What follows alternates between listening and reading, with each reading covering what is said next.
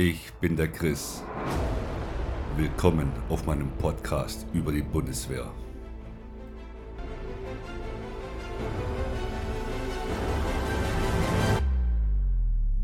Herzlich willkommen zur 23. Folge meines Bundeswehr-Podcastes. Und heute geht es um das Thema, ähm, was ist eigentlich, wenn ich krank bin? Was muss ich tun und wie läuft es ab? Als erstes kann ich auf jeden Fall sagen, ähm, es läuft ein bisschen anders ab wie im Zivilen. Es gibt Unterschiede und auch andere Vorgehensweisen. Und ich möchte euch jetzt nicht so ins Detail gehen. Ähm, ich wollte nur mal oberflächlich ankratzen, ähm, wie das so abläuft, wenn ich als Soldat krank bin oder als angehender Soldat ähm, nicht anreisen kann, etc., wie ich mich zu verhalten habe. Und ähm, ich finde es sehr, sehr spannendes Thema, weil ähm, da es Unterschiede gibt, ist es mal sehr, sehr schwierig, ähm, das immer zu unterscheiden ein bisschen. Und deswegen wollte ich euch jetzt einfach mal ähm, euch aufklären. Die erste Gemeinsamkeit zum Zivilen und wenn du einem Dienstverhältnis bist, wenn du krank bist, rufst du deinen Vorgesetzten an. Ja? So im Zivilen auch. Hier ruft euren Vorgesetzten an und sagt, ich kann nicht zum Dienst kommen, beziehungsweise ich bin auf meiner Stube, mir geht's nicht gut. Und ähm, das ist die erste Gemeinsamkeit.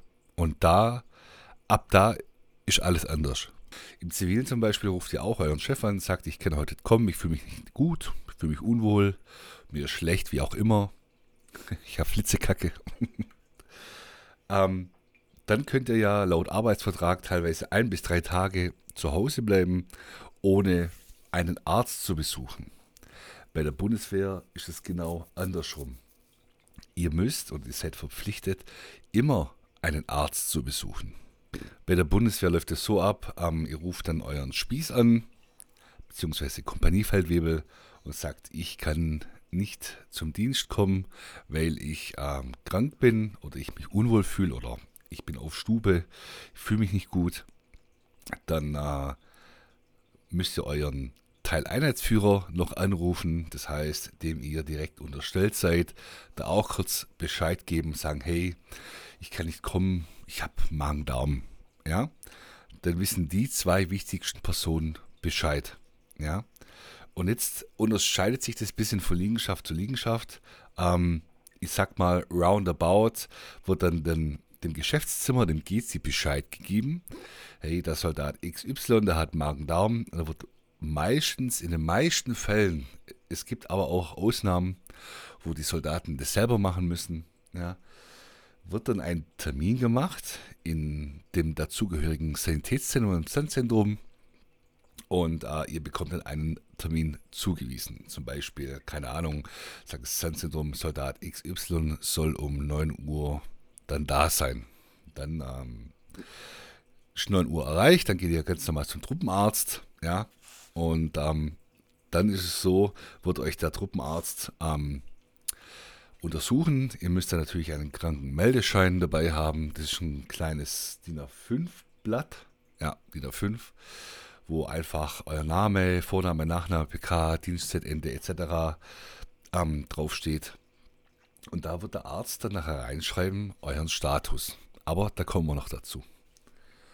Das Seltern-Syndrom wird untersucht und der Arzt ist dann der gleichen Meinung wie du und sagt der Soldat XY, ja, sie haben Magen-Darm, ich schicke sie jetzt nach Hause. Dieser Status zum Beispiel, wo ich gerade angesprochen habe, kratzt H. Der heißt, krank zu Hause. Ja, damit schickt euch der Arzt nach Hause. Es kann auch sein, einen anderen Status zum Beispiel, ihr habt eine andere Beschwerde, sagt er, okay, Indienst oder MSG, Marsch, Marschsport und Gelände befreit oder krank auf Stube, das äh, entscheidet Arzt. Ja? Und dann sagt er zum Beispiel, okay, Soldat XY, Magen-Darm, ich möchte sie nicht hier haben, ich möchte sie, dass sie zu Hause sind, sich auskurieren diese Woche und nächste Woche dann wieder zum Dienst kommen. Dann läuft es so ab, der Arzt wird dann diesen Krankenmeldeschein ausfüllen. Ja, die Diagnose schreibt natürlich in eure Krankenakte rein. Ähm, dann geht ihr mit diesem Zettel, mit diesem Krankenmeldeschein, erstmal, also das ist jetzt auch wirklich Liegenschaft zu Liegenschaft äh, unterschiedlich. Ja, ich kann es nur euch erzählen, wie es bei uns abläuft und meine Erfahrung. Dann geht ihr mit diesem Krankenmeldeschein, geht ihr dann zu eurem Teileinheitsführer, zu eurem Zugführer, eurem Gruppenführer, wie auch immer, wo ihr eingesetzt seid und geht dann quasi zu eurem Vorgesetzten, eurem direkten Vorgesetzten. Dann sagt ihr, hey, so und so sieht's aus. Ah, ich bin diese Woche zum Beispiel seit Monats gegangen. Die ganze Woche ah, bin ich gerade da und sagt, okay, weiß Bescheid. Dann läuft es meistens so ab, wirklich, also das machen wirklich viele, viele anders. Bei uns läuft es so ab, dann unterschreibt der Gruppenführer, Zugführer, Teileinheitsführer, wie auch immer, unterschreibt dann auf diesem Krankenmeldeschein, dass er das so aufgenommen hat und wahrgenommen hat. Und mit diesem Zettel, ja, geht ihr dann meistens zum Chef, ja, zu eurem Kompaniechef und sagt, ich bin krankgeschrieben diese Woche, ich habe Magen-Darm, also ihr müsst ja nichts sagen, was ihr habt, aber ähm, ja, ich, ich sage das immer, ich hab, wenn ich mal krank bin, ich habe damit kein Problem. Aber ihr seid nicht verpflichtet, das zu sagen, was ihr habt. Ja, weil das Gespräch mit dem Arzt ist natürlich wie im Zivilen sehr äh, streng und vertraulich. Hm, dann geht er zu eurem Kompaniechef und sagt, hey, ich bin, also hey, nichts, sagt, macht eine Meldung und so, ne? Und dann sagt er, ich bin diese Woche äh, krankgeschrieben. Ja, wegen Magen-Darm. Sagt, ah, okay, alles klar. Dann guckt er sich das an, was der Arzt eingetragen hat. Sagt, okay, passt. Das sagen die meisten gute Besserung und wir sehen uns dann nächste Woche. Na? Dann geht ihr zum Spieß, also zum Kompaniefallwebel, gibt dort den Zettel ab. Ja, er braucht es und muss es wissen, dass ihr nicht da seid, weil er auch viele ja äh, eine Stärkemeldung machen müssen täglich, dass einfach das Regiment oder Liegenschaft weiß, wie viel einsatzbereit sind. Dann äh, wird er seinen Namenskürzel wahrscheinlich auch noch drauf machen und dann wirst du eingetragen in dem Kalender, ja, ähm, dass du nicht im Dienst bist. Dass der Chef und der Kompaniefeldwebel und Perser ähm, hat die wichtigen Leute alle wissen, dass du diese Woche nicht da sein wirst.